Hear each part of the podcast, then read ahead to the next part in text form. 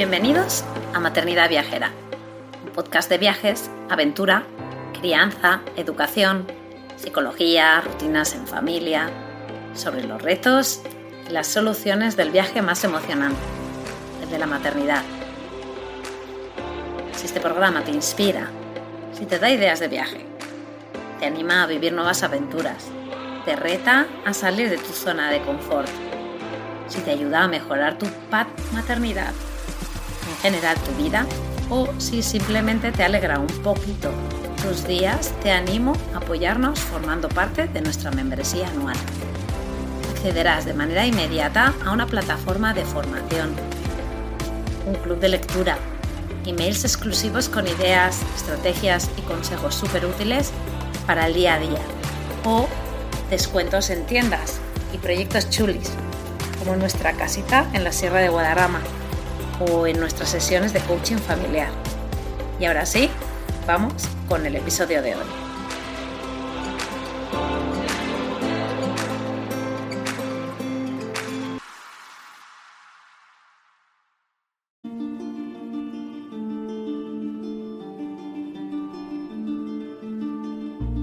Bienvenidos al primer episodio de Maternidad Viajera, el podcast de viajes contado desde una perspectiva única la de las madres. Yo soy Laura, mamá viajera detrás de Objetivo Aire Libre, proyecto que anima a viajar, descubrir la naturaleza y cuidar el medio ambiente.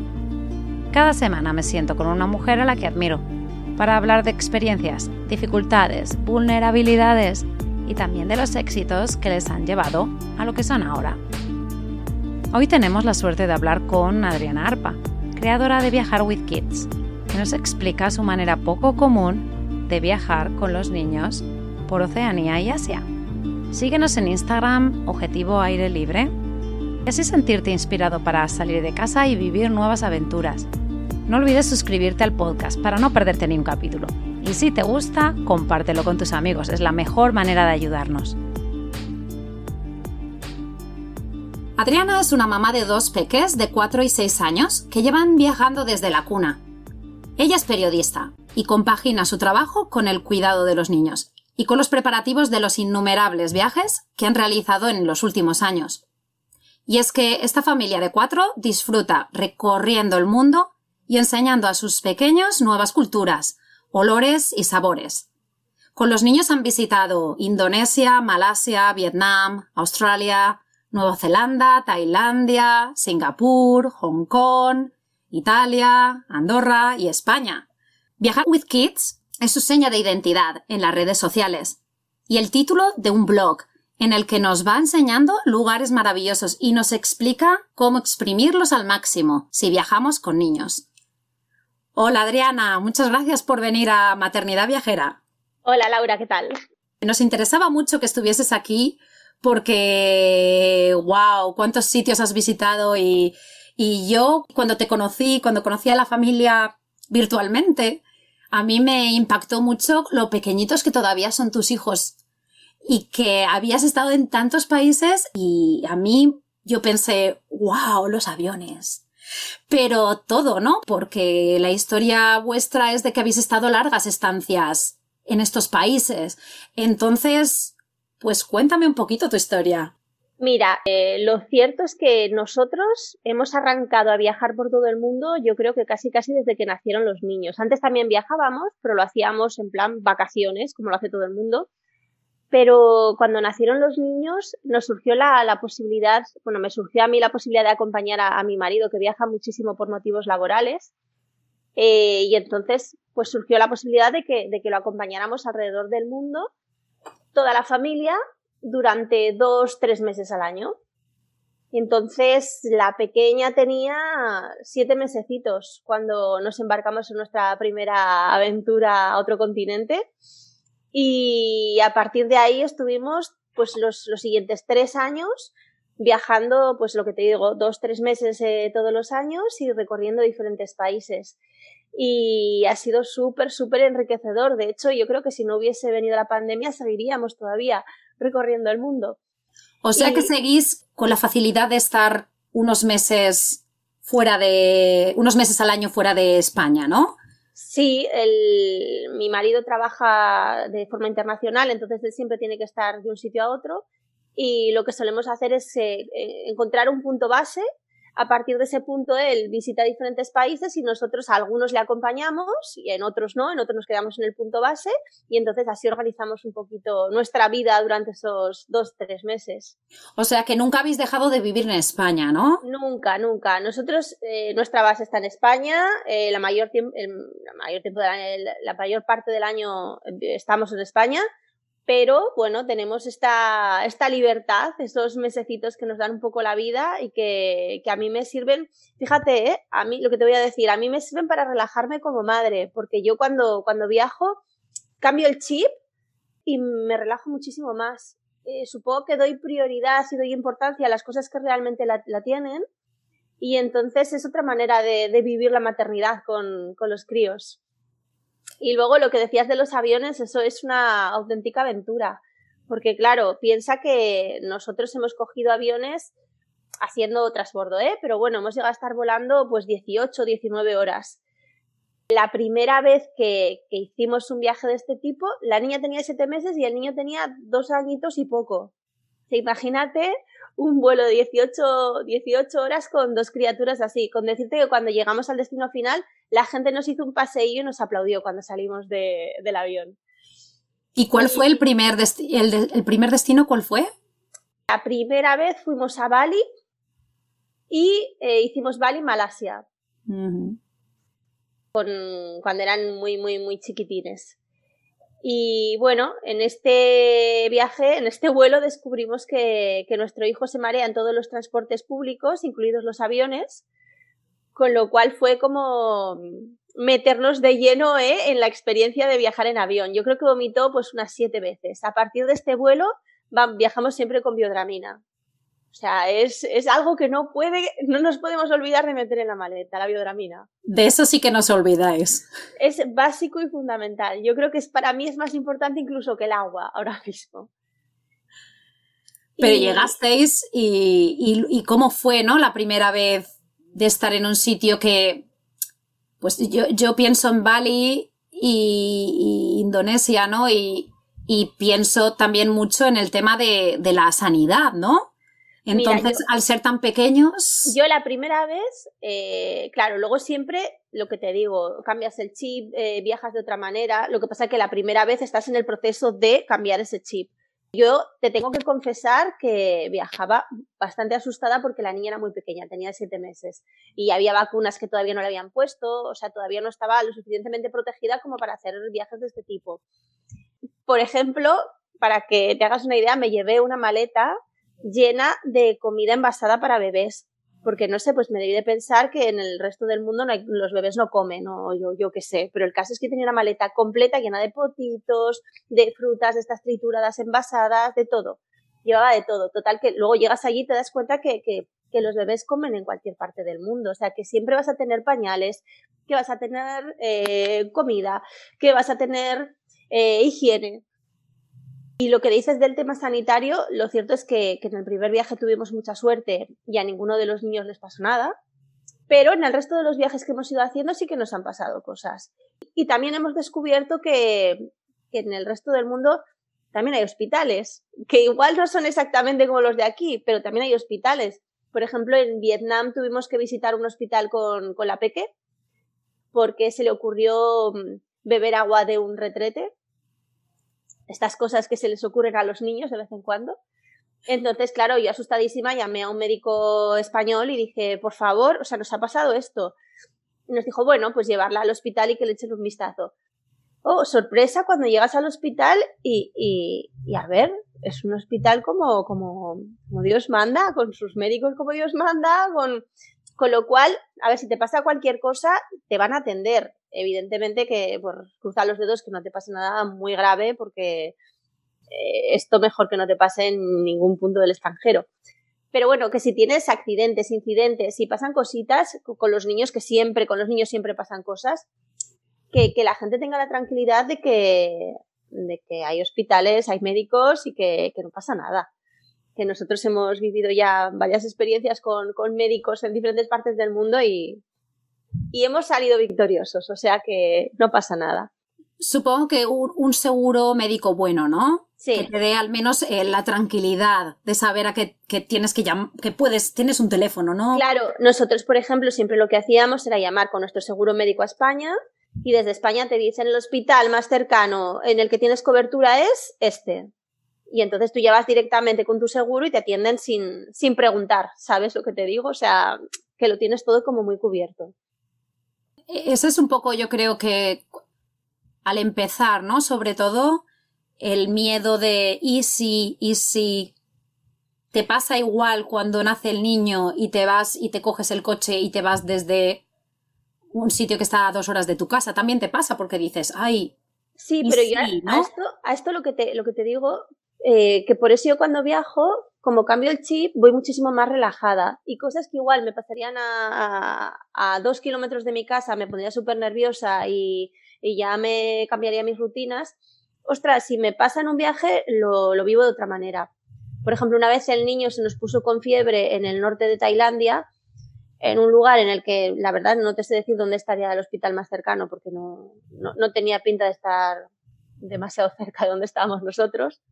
Oye, pues yo siempre, eso sí, llevo todas mis medicinas, pues llevo la piretal, llevo todo lo que los niños puedan necesitar.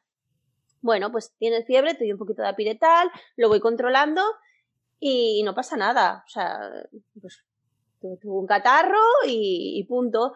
No neuras, no hay que ponerse nervioso y, y bueno, poco a poco hay que ir disfrutando de, de cada momento del viaje.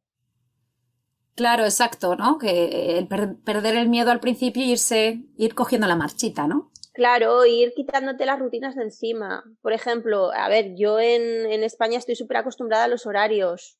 Eh, nosotros desayunamos a un horario, comemos a otro. Cuando, cuando íbamos de viaje los niños tenían su siesta, la dormían a una hora. ¿Qué pasa? Que cuando viajamos eso es imposible de mantener, porque es que nunca sabes en qué punto te va a pillar la hora de comer o la hora de dormir.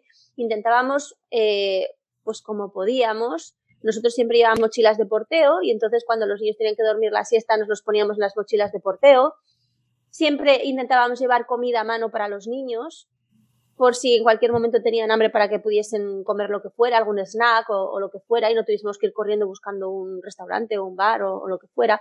Al final te vas creando tú tus propias rutinas y tus propias formas de salir del paso. Por eso nosotros creemos que es muy importante el objetivo un poco del podcast, ¿no? El, el ver que hay familias, hay madres que ya han pasado por eso. Entonces ellos ya tienen, vosotros ya tenéis unas estrategias, unas técnicas y podéis aconsejar realmente a la gente que ahora se puede empezar a embarcar después de tener hijos o incluso las que ya tienen hijos y todavía no lo han hecho, ¿no? Eh, al final todos aprendemos con nuestras propias experiencias y recopilar un poco eso, ¿no? Para que pues el resto de mamás y papás pues cojan un poco las ideas. Bueno, es que a mí me ha pasado mucho que la gente tiene como mucho miedo a, viajar al extranjero, sobre todo a determinados países, pues países asiáticos o, o a algunos países sudamericanos, y, les da mucho miedo ir con niños y están como muy acostumbrados a irse pues a la playa más cercana que tienen o a, la montaña más cercana que tienen y de ahí no pasan. Eh, yo creo que el tener hijos no tiene por qué ser un impedimento para, para hacer tus viajes soñados, porque se viaja de otra manera, muy diferente, pero, pero es igualmente enriquecedora y, además a los niños les aporta muchísimo. Sí, y uno tiene que hacer con, tiene que hacerlo con lo que se sienta a gusto, me refiero. Que si a ti ya te gustaban sitios de montaña, pues tira por la montaña, no tienes que irte a la ciudad. O si ya te gusta la ciudad de por sí, pues busca un sitio de ciudad en el que tú como padre te sientas a gusto y desde allí pues puedas estar pendiente de, los niños y de, eh, del viaje y de todas las incertidumbres que te puedan surgir dentro de un, de un ambiente que, que tú ya pues dominas, ¿no? Y a partir de allí decir, bueno, pues ya he hecho esto, voy a salir un poquito más de mi zona de confort y ya salir un poquito más de, de allí. Pero el empezar, pues siempre, pues ser, ser eh, justos con nuestros gustos, ¿no? Como padres. Nosotros, por ejemplo, lo que siempre hacemos es elegir un punto que es como nuestra base eh, que es como la más confortable, por decirlo de alguna manera. Siempre es la gran ciudad. Eh, por ejemplo, el primer año fue Kuala Lumpur, eh, los siguientes años fue Sydney. Entonces, organizamos siempre el viaje alrededor de, estas ciudades, que son como nuestro momento de lo que tú dices, de confort y de sentirme tranquilo y de poder organizar un poco todo el viaje y toda mi vida alrededor del viaje.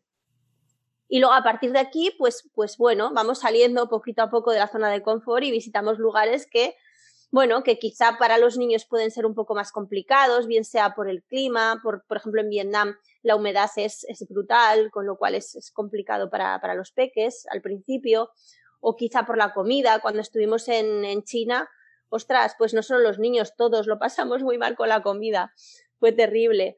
O, por ejemplo, en Tailandia, los mosquitos, pues terminas con picaduras hasta...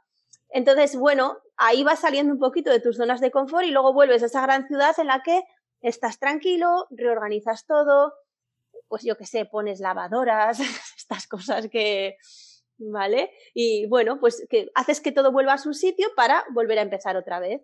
Y luego a nosotros lo que nos encanta es eh, que los niños puedan conocer la cultura del lugar al que vamos, pero conocerla de verdad. Entonces, por eso solemos estar alrededor de un mes en un punto concreto, casi casi sin movernos o moviéndonos solamente los fines de semana, por ejemplo, y entonces aquí los apuntamos a, un cole, a un cole local. Entonces, por ejemplo, en Malasia estuvieron yendo a una, eran pequeñitos, con lo cual era guardería, una guardería malaya, en la que el idioma era el inglés, con lo cual, bueno, ya se metieron el inglés en vena y, vinieron a España hablándolo súper bien. En Australia estuvieron en, en, un cole guardería australiano, porque claro, en, el extranjero las guarderías eh, abarcan hasta los seis años. Con lo cual a nosotros siempre nos pilló que estaban todavía en edad de, de guardería. Y fueron una guardería australiana maravillosa, que también eh, ves la manera de enseñar que tienen en Australia, que es muy diferente a la que tenemos aquí en España, con lo cual los niños también se impregnan de, todo esto. De nuevo era eh, habla inglesa, con lo cual, bueno, se refuerza también un idioma diferente. Entonces, eh, yo creo que esto también aporta mucho a, la familia al completo y a, los peques en particular. Muy bien, sí. Y luego ahora me parece, a mí me parece increíble lo de, lo de poderles meter en la escuela, ¿no? Pero el, idioma, ¿no? ellos están allí un tiempo, luego, ¿has visto alguna manera de, de reforzar ese idioma mientras claro a ver lo que hemos hecho para no perder esto porque claro yo dije bueno ahora llegarán a España y se les olvidará todo tenemos un teacher un teacher que viene que viene a casa dos veces a la semana y bueno, pues hace con los niños el Cooking Day, cocina con ellos, juegan, cuentan historias, bueno, practican un poco el, el idioma. Con lo cual, bueno, intentamos que, que, no vayan perdiendo y entonces el verano siguiente otra vez volver a reforzarlo. Ahora, por ejemplo, tenemos en mente eh, un viaje a Estados Unidos con los peques. Entonces allí, bueno, pues haremos otra vez inmersión, inmersión lingüística y, y seguiremos con el tema del inglés. Claro, porque, porque eso, lo que digo yo es, el que sepan otro idioma, la mejor herencia que se le puede dejar a un niño. Y es la mejor manera de aprenderlo, además, el, ah, estar rodeado de niños que hablan ese idioma y que si te quieres comunicar con ellos solamente puedes hacerlo eh, en inglés o en el idioma que sea, lo aprenden rapidísimo. Rapidísimo. Sí, y luego ya es más pues mantenerlo y, y que se lo pasen bien en el idioma para no, no creen un poco un rechazo ¿no? al, al idioma. Pero sí, eso es súper interesante. Ahora te voy a preguntar de, de los equipajes, ¿no? Porque entiendo que si ibais allí para estar un periodo muy grande, ¿no? De tiempo, hacías una maleta enorme y luego una vez que estabas allí hacías pequeñas maletas, ¿no? Pero claro, lo que te tienes que llevar de España, de tu casa, eh, yo a mí pienso y digo, wow, debe ser un ocho maletas de 32 kilos. Pues más o menos. O sea, además yo con las maletas eh, he ido aprendiendo también con los viajes, ¿eh? pero tampoco te creas que he aprendido mucho, porque eh, yo no soy de las que va con dos mochilas. Yo, no sé, termino siempre pues con ocho maletas, lo que tú has dicho. Encima, piensa que nosotros hemos hecho viajes de tres meses, cuatro personas, a verano e invierno. Con lo cual tenías que preparar maletas para, para calor, para frío, para entretiempo y para lo que te pillara. Entonces no era fácil. Nosotros hemos llegado a dejar en un país eh, tres maletas, llevarnos cuatro a otro sitio y luego volver a ese país y recoger las maletas. Que, ¿sabes? O sea, las de verano las dejábamos en un sitio, nos íbamos a otro sitio con las de invierno y volvíamos al verano con las de verano. Y entonces íbamos desperdigando maletas por, por el mundo. Pero no es, no, es, no es fácil. Y encima, si viajas con niños y si son muy pequeños, eh, menos todavía. Nosotros incluso viajábamos con, con el cochecito, con el bugabú, eh, a cuestas. Y encima no llevábamos la, la sillita, no, no, no, íbamos con cochecito. Hemos llegado a meter el cochecito en una barcaza para hacer una excursión a una isla y con el cochecito en la cabeza y llevándolo encima, que ya formaba parte como de la familia el cochecito. Pero al final, también es verdad que a todo te acostumbras te acostumbras a ir en esos taxis eh, de hace 500 años que, que, casi no pueden ni cerrar el maletero con las maletas medio saliendo por ahí. Yo recuerdo un taxi agarrándonos con cuerdas las maletas porque, claro, no le cabían. Y era un taxi pequeñito, o sea, tampoco te creas, bueno, pues agarrándolas con cuerdas. Bueno, luego vives experiencias que son divertidas y que siempre las recuerdas. Claro, ahora eh, lo que estoy pensando es que es verdad que las compañías aéreas han cambiado tristemente sus políticas de, de, maletas y antes cuando tú viajabas internacionalmente te entraban ya dos maletas grandes en el billete y ahora incluso los vuelos internacionales compras el vuelo y luego ya tienes que en ese sentido sí que es verdad que quizás te hace repensar un poquito, ¿no? Y decir, jo, ahora ya mi billete ya no me viene con dos maletas de 32 kilos. Ahora son todas de 23 y las tengo que pagar, ¿no? Aparte, que como que te duele un poquito más. Entonces, en ese sentido... Claro, tienes que tener cuidado. O sea, si, si eres capaz, que ya te digo que yo muchas veces mm, no lo soy, pero hay que tener cuidado. Y si tú ves mis fotos de llegando al aeropuerto del primer viaje a mis fotos llegando al aeropuerto del último viaje, hay una reducción de maletas importante poco a poco se va, vas aprendiendo, porque te vas dando cuenta que, que a ver, que estás en un viaje, que, que, estás tornando a un lado y al otro y que al final es que necesitas cuatro cosas. Lo malo es que en mi caso eran cuatro cosas de verano y cuatro de invierno y de cuatro personas. Pero bueno, sí que es verdad que, que, que terminas cogiendo un poco lo imprescindible. Yo, por ejemplo, en el primer viaje, aparte de los potitos, me llevé pañales, un cargamento de pañales que luego dije, pero si pañales hay en, en, medio mundo, ¿para qué me llevo tantos pañales? Luego me salían pañales por todas partes. Y por eso, ¿no? El tema de ya eso, ya nunca más, ¿no? Cómo fui tan tonta, entre comillas, ¿no? Pero, pero de todo se aprende, pero bueno, pues siempre están esos truquillos que, que, que, la gente con un poco más de experiencia te cuenta y dices, ah, vale, pues ya no voy a caer en ese, en ese, pues en esa trampa, ¿no? Em, una cosa que me, me intriga siempre de la gente que, que, las familias que viajan, ¿no? Es pensar en la familia. Bueno.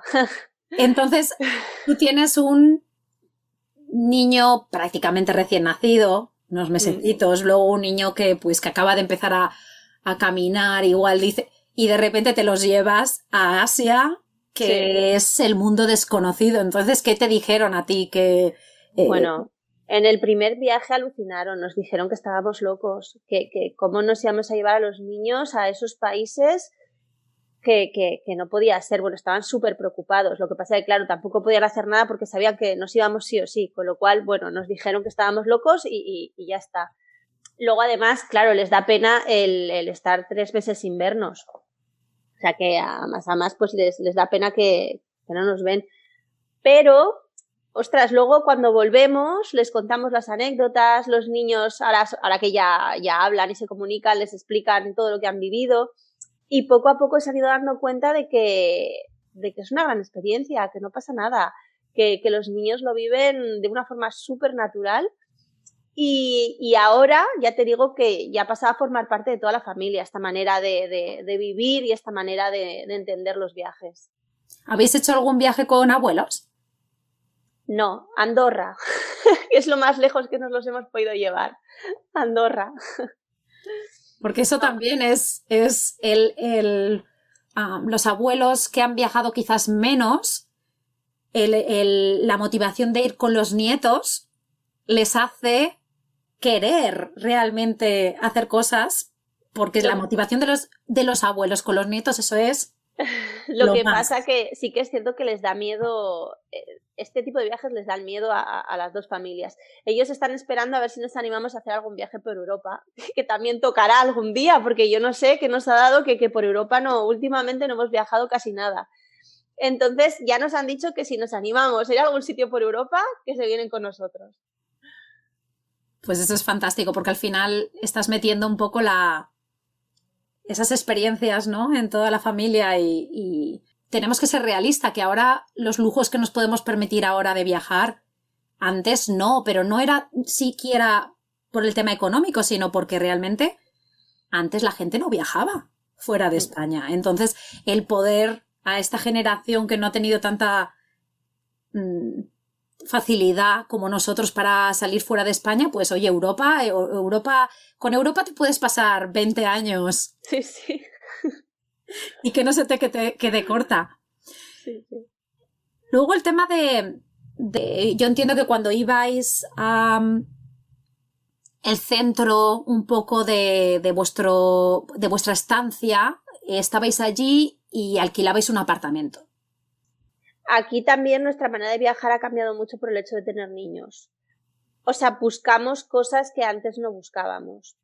Ahora buscas más comodidad, sobre todo cuando son viajes largos. Cuando son viajes cortitos te da un poco igual, pero cuando son viajes largos sí que buscas comodidad, sobre todo en lo que tú dices, en el punto este, en, la ciudad centro que, que utilizamos un poco para estar en nuestra zona de confort. Eh, miras, por ejemplo, que, que tenga piscina, si es un sitio caluroso, miras que yo siempre miro mucho cómo son los exteriores del, del, del, sitio al que vamos, del apartamento al que vamos, que por supuesto siempre es apartamento. Yo huyo de los hoteles todo lo que puedo, porque cuando voy con críos, o sea, yo necesito tener una cocina, necesito tener un poquito más de espacio y los apartamentos me dan todo lo que un hotel no, no, no puede darme si, si viajo con toda la familia. Y lo que te decía, y el entorno. Si veo que es un entorno bonito, un entorno con vegetación, un entorno como más natural, me atrae más que, en el medio de la ciudad. Entonces siempre busco zonas un pelín, un pelín apartadas, en algún sitio concreto que, que permita a los niños respirar un poco. Y luego cuando ya viajabais, ya hacíais vuestros viajes así más cortos dentro de la zona, entonces allí también buscas apartamento o eres más flexible. Aquí ya soy más flexible, o sea, si vamos a pasar tres noches, eh, ya me da un poco más igual. Porque además, eh, cuando te vas a un viaje que estás tres, cuatro días, terminas llegando tarde al hotel, eh, comes y cenas fuera, o sea, estás fuera del hotel todo el día. Entonces, bueno, aquí nos da un poco más igual. Si tiene piscina, mejor, pero, pero sí que es verdad que, que un poco lo que aquí sí que nos fijamos más en la ubicación, en que que vamos a visitar y que, que pille cerca para que sea más cómodo. Sí, claro, para que sea más práctico. Y mm. decir, pues si voy a ver un, un monumento, un algo en concreto, pues que esté cerca para que luego al día siguiente me levanto, voy, lo visito y luego ya puedo volver al mismo sitio o irme o moverme a otro lado. Mm. Vale, pues ahora ya si quieres, pues empezamos a la parte de las secciones, que son preguntas cortas. Venga, dale. Venga. La primera es antes, durante o después. ¿Con qué disfrutas más? A mí me encanta el antes, me, chifla los preparativos y la organización y el durante no está mal tampoco. Yo esta pregunta la puse porque realmente uno piensa en los viajes y es cuando me vaya, cuando me vaya, pero realmente existe, existe el antes, durante y después. Y yo estoy de acuerdo contigo, el antes es la emoción, ¿verdad? Sí, el antes es maravilloso. Cuando te quedan una semanita para irte de viaje, lo, lo tienes todo ya organizado y esas ganas de, coger el avión o de... Bueno, a mí eso me puede. Tengo tantas ganas de, de, otra vez tener esa sensación. Y, el estrés, ahora sí que me voy un poco de la pregunta corta, pero ¿el estrés a ti te causa estrés? Me causa estrés eh, la noche de antes. La organización, nada, cero. No, porque la disfruto. El día de antes me tengo este gusanillo en el estómago de madre mía, eh, ¿dónde nos vamos a meter? Pero bueno, pasa rápido, ¿eh? Angustia positiva, ¿no? Vamos a llamarla. Segunda sección, al mal tiempo, buena cara. Cosas que no te gustan, pero a las que te has ido acostumbrando. A ver, yo siempre digo que en los viajes, eh, los primeros, eh, la hora de las comidas, a mí me parecía el horror y el terror. Llegar a un restaurante con dos niños pequeños, que el uno no quiere comer, la otra dice que no le gusta, se ponen a llorar, se ponen a gritar, el, camarero te mira con cara de, mm, por favor, pueden, pueden marcharse de aquí. o, yo que sé, empiezas a comer y estás dos horas, que venga, comete esto, venga lo otro, no tires aquello. Al principio me estresaba muchísimo, pero muchísimo. Poco a poco también eh, me fui relajando. Y bueno, he ido asumiendo las horas de las comidas. que, quieres comer? Come. Que no quieres comer? No comas eso sí, eh, un, poco de tranquilidad y ahora como se van haciendo mayores, sí que es verdad que es mucho más fácil. Pero cuando eran pequeñitos, pequeñitos, era terrible. Tercera pregunta. Si lo sé, no vengo. Algo que no volverías a repetir. Yo tengo aquí como una espinita clavada mm, mi viaje a Hong Kong. Llegamos a Hong Kong y mi marido ese mismo día se fue a Seúl, cogió un avión y se fue y nos dejó a los niños que tenían pues, pues un año y tres, más o menos, eh, nos dejó cinco días en Hong Kong, en, en un aparta hotel, cinco días allí con los niños, que yo ya al final de verdad que no sabía dónde meterme. O sea, fue como, como una pesadilla. Eh, la gente no hablaba inglés, todo el mundo me hablaba en chino, eh, los niños se portaron fatal.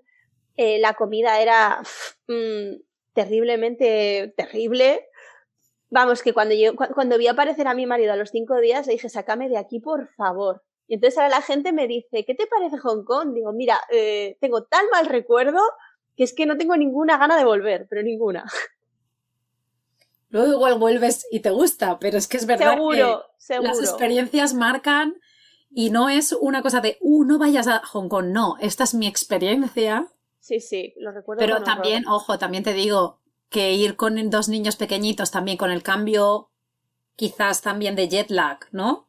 Con todo, con todo. y de repente quedarte allí en una ciudad que es enorme, con una población que es increíble y que no es Madrid, porque sales abajo y no está todo preparado con sus aceritas. No, no, no. Y, Yo, yo, y yo iba con mi, con mi carrito, claro que sí. Y ahí estaba con mi carrito. Eh, te voy a preguntar, ¿has hecho porteo? Sí. ¿Con mochilita? Sí, claro, pero piensa que teníamos dos. Entonces, el mayor, a partir de los tres años, cuatro, ya pesaba muchísimo.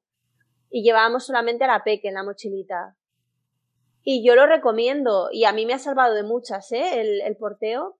Lo que pasa que el carrito me daba mucha seguridad cuando íbamos a cualquier sitio. Era una cuestión de seguridad. Y igual lo llevaba en la mano y llevaba a la niña colgando, ¿eh? Pero eh, el típico carrito en el que metes todo dentro, en el que si el niño tiene sueño lo metes ahí, se descansa, que si empieza a llover una tormenta a mares, lo metes ahí, le pones el plástico por encima y no se moja.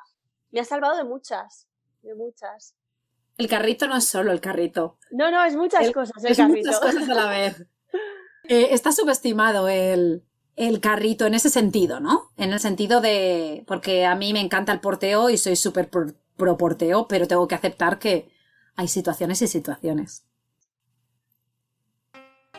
Vamos a la siguiente. Donde fueras, haz lo que vieras. ¿Qué copias, qué anécdota, qué situaciones culturales te han gustado y te las hubieras quedado o te las has quedado?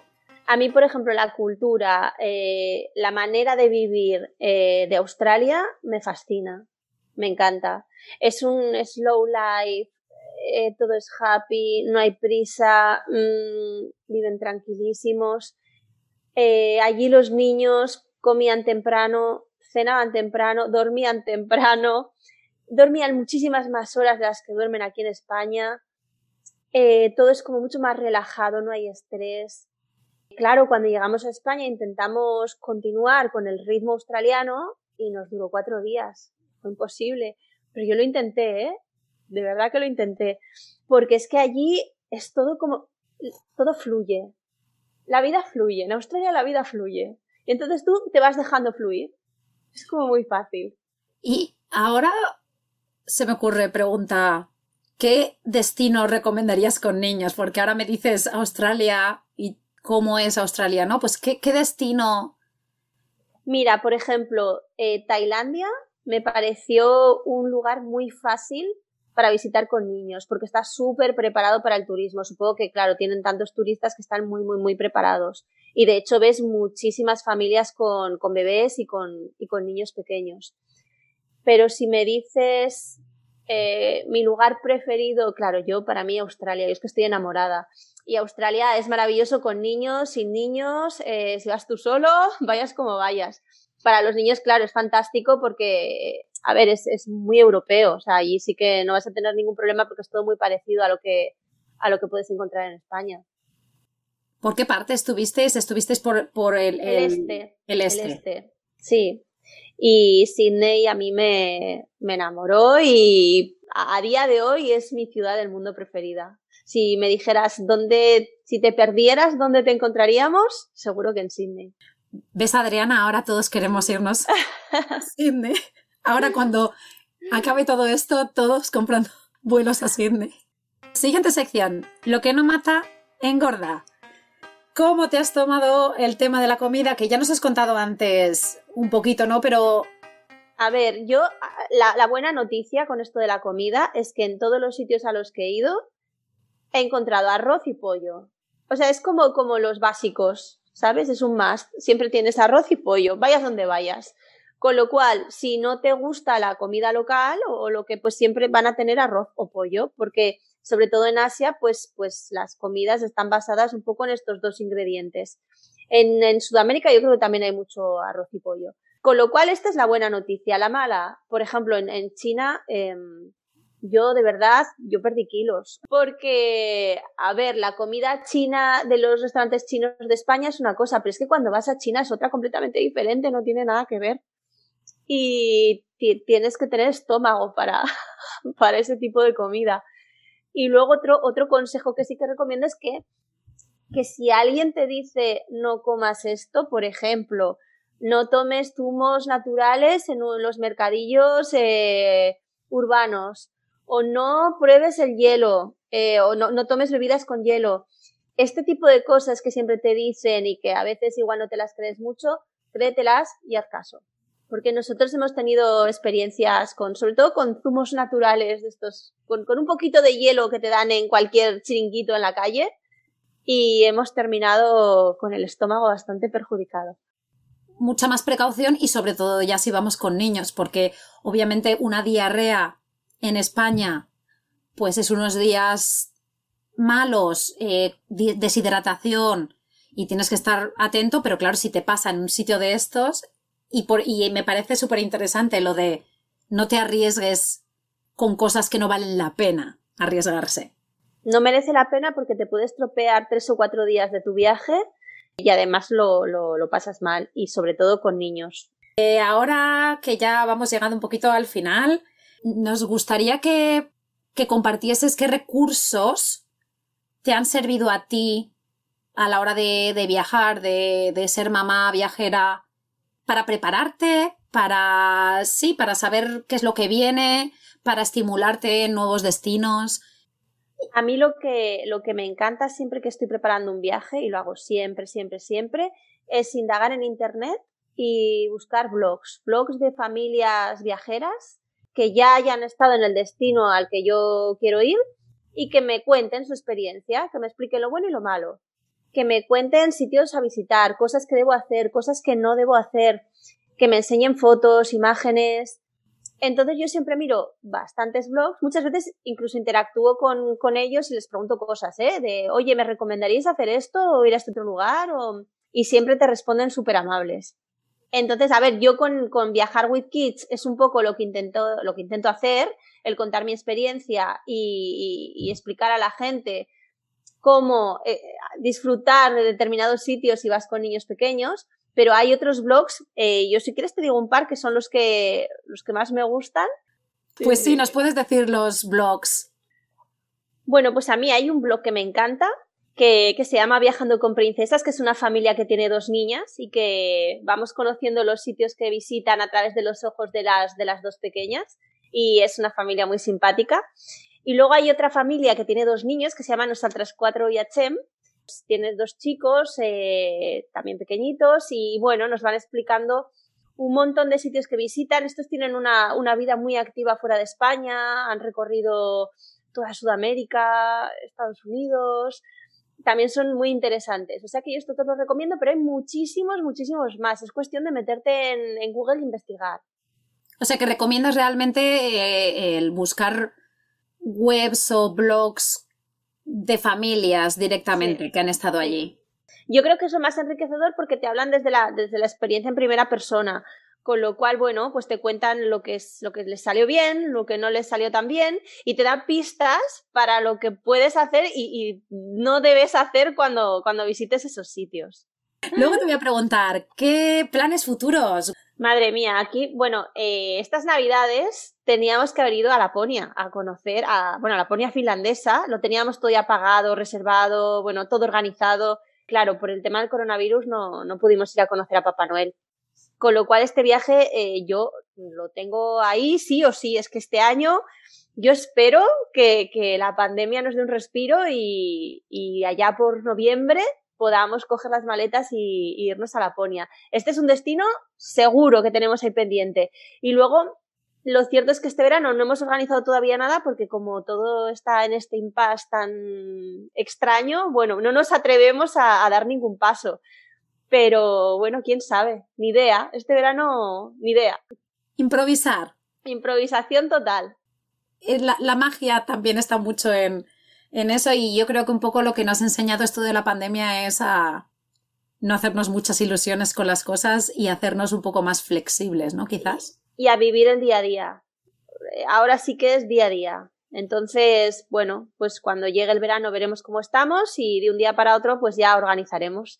Quizá es el momento de viajar por Europa, ¿eh? que, llevamos mucho tiempo sin hacerlo. Quizá es el momento de, conocer alguna zona de España que, hace tiempo que no visitamos. No lo sé. Bueno, está, nos encanta escuchar la positividad ¿no? con la que hablas. Eh, yo creo que todo el mundo le, lo necesita un poco, ¿no? Ver, ver que, que, se puede ver la vida de otra manera aún siendo pues lo que es. Luego te iba a pedir que si nos podías explicar o motivar o animar con respecto a la idea de objetivo aire libre, que es desde donde este podcast ha salido, que aunque se llame maternidad viajera, porque hemos querido pues buscar este, esta perspectiva única de la mamá, ¿no? Pero, ¿qué dirías a la gente? Yo aquí diría varias cosas. La primera, podemos encontrar lugares maravillosos a 10 kilómetros de nuestra, de nuestra casa. O sea, para encontrar un destino estupendo, al aire libre y del que poder disfrutar en familia, quizá no hace falta irse muy lejos. Quiero decir que hay millones de posibilidades y que, el aire libre nos da la opción de elegir la que nosotros queramos.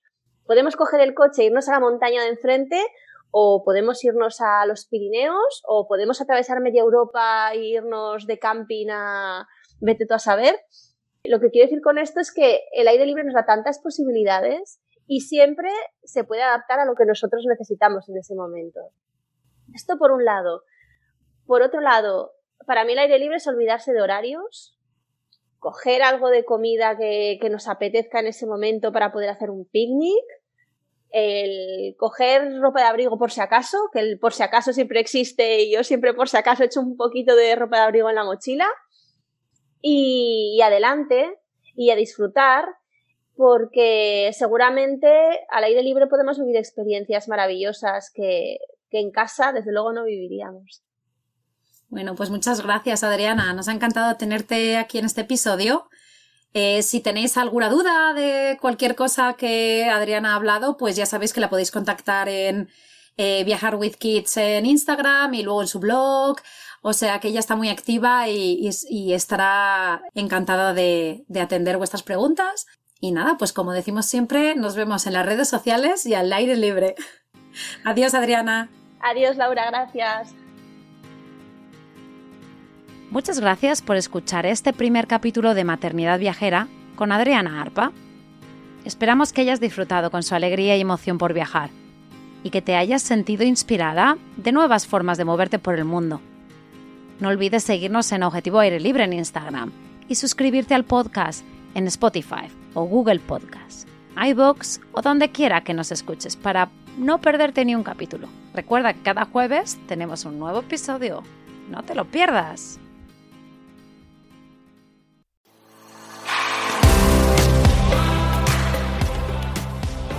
Gracias por quedarte hasta el final.